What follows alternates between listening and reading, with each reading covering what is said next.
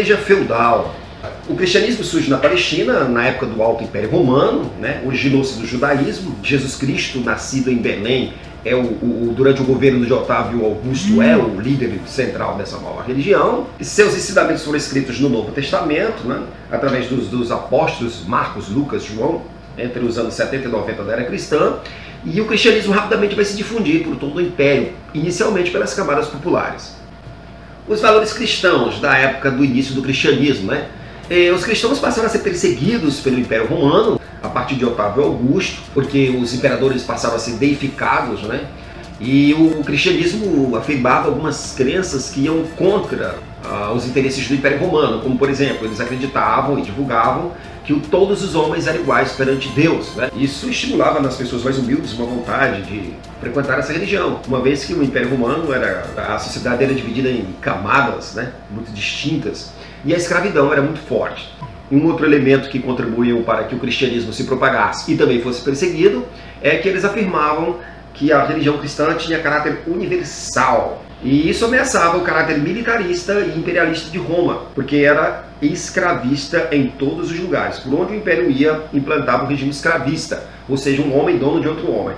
E aí isso entrava em choque com um princípio cristão que dizia que todos os homens eram iguais perante Deus. É no século IV, com Diocleciano, que ocorrem as maiores perseguições. Cristãos jogados nas arenas para os leões, cristãos queimados em fogueiras, cristãos enforcados, conflitos, é, genocídios. O cristianismo no início vai sofrer inúmeras perseguições. O crescimento do cristianismo a partir do século IV é no início do século IV que ele vai se afirmar como religião popular no Império Romano. Né? Em 313, o imperador romano Constantino concede liberdade de culto aos cristãos e também isenção de impostos aos sacerdotes, arcebispos e atribuições jurídicas à igreja. A igreja vai passar a atuar como um órgão do Estado romano. O Concílio de Nicéia, em 325, ocorre o Concílio de Nicéia, que é a união entre o Estado e a Igreja. E o objetivo era preservar tanto a unidade da Igreja contra as ameaças, por exemplo, do arianismo, que era uma, uma variante do cristianismo né, oriental, que ameaçava a hegemonia da, da, da cristandade romana a doutrina oficial da igreja e o Edito de Tessalônica. O, finalmente, em 391, o imperador Teodósio, né, através do Edito de Tessalônica, vai declarar o cristianismo a religião oficial do Império Romano. E é no Edito de Tessalônica que a igreja elabora a doutrina oficial, a organização da igreja católica. A organização da igreja católica se dá de forma hierárquica, ela copia o modelo hierárquico do exército do Império Romano, né? Portanto, ela tem uma organização piramidal. Na base uhum. estão os sacerdotes das dioceses e no alto clero estão os arcebispos, os bispos e o papa. Né? E também no topo dos patriarcas estão os bispos das principais cidades, metrópoles do império, né? como Constantinopla, Roma, Jerusalém. O primeiro papa, Leão I, em 455 ele, apoiado pelo imperador Valentiniano, bispo de Roma, assume a chefia da igreja com o nome de Leão I. Né? No início da Idade Média, a igreja teve como função né, central é, primeiro a conversão dos bárbaros germanos, os invasores, e depois a integração deles com os romanos. Na medida que os bárbaros vão se convertendo ao cristianismo, essa relação vai ficando mais pacífica e a igreja se torna é, beneficiada por promover essa integração entre invasores e invadidos. Essas atribuições deram enorme prestígio social à igreja, é, e claro, os novos reinos vão conceder cargos políticos, administrativos, culturais, além do controle que a igreja já tinha, que eram de controle espiritual da população medieval. O clero secular e o clero regular.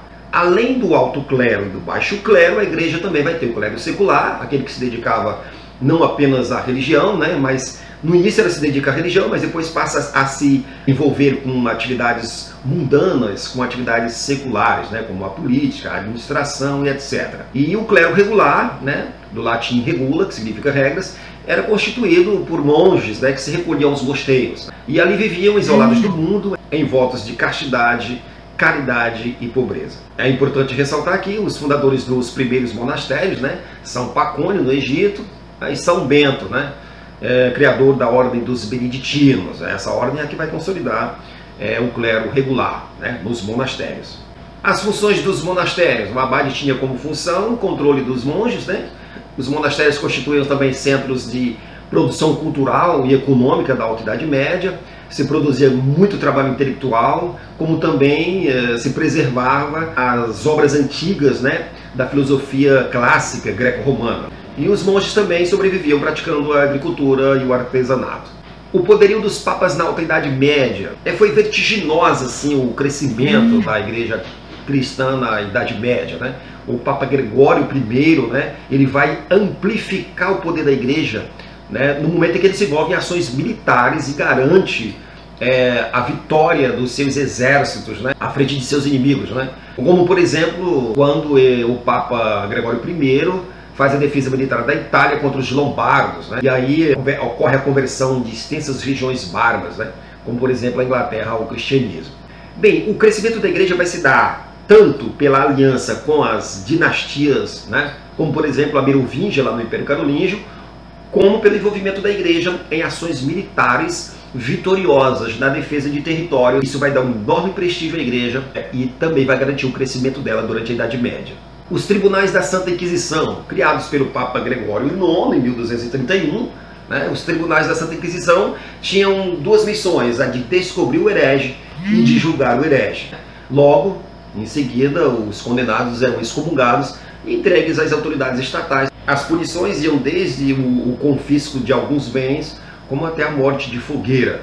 Os tribunais foram muito efetivos em Portugal, Espanha, França e Alemanha, e depois em algumas partes do mundo, onde os europeus colonizaram. Portanto, a base para que alguém fosse condenado no Tribunal da Santa Inquisição era a prática da heresia, né? E Isidório de Sevilha, o arcebispo né, de Sevilha, considerava herético todo aquele que recusava os ensinamentos da Igreja Católica e persistia no desvio. As cruzadas eram expedições militares né, que ocorreram entre o século XI e o século XIII e tinha dois objetivos centrais: recuperar, libertar os lugares sagrados para o cristianismo que estavam sob controle dos muçulmanos, como o Santo Sepulcro, Jerusalém, e garantir a volta é, das peregrinações cristãs a esses locais. E o segundo era abrir o mar Mediterrâneo, que no momento encontrava-se sob domínio dos muçulmanos. É importante ressaltar que as cruzadas eram organizadas tanto pelo clero católico, pelos nobres mais ricos e poderosos da Europa. As principais cruzadas foram organizadas por nobres a partir de 1096 com o apoio do Papa Urbano II no Concílio de Clemente para iniciar a Guerra Santa contra os muçulmanos. De 1096 a 1270 foram realizadas cerca de oito cruzadas ao Oriente Médio e algumas expedições populares. As consequências das cruzadas. Nós vamos ter aqui o empobrecimento dos senhores feudais, porque os custos militares desses conflitos eram muito grandes. Nós vamos ter, por outro lado, à medida que os senhores feudais empobrecem, nós vamos ter o fortalecimento do poder real.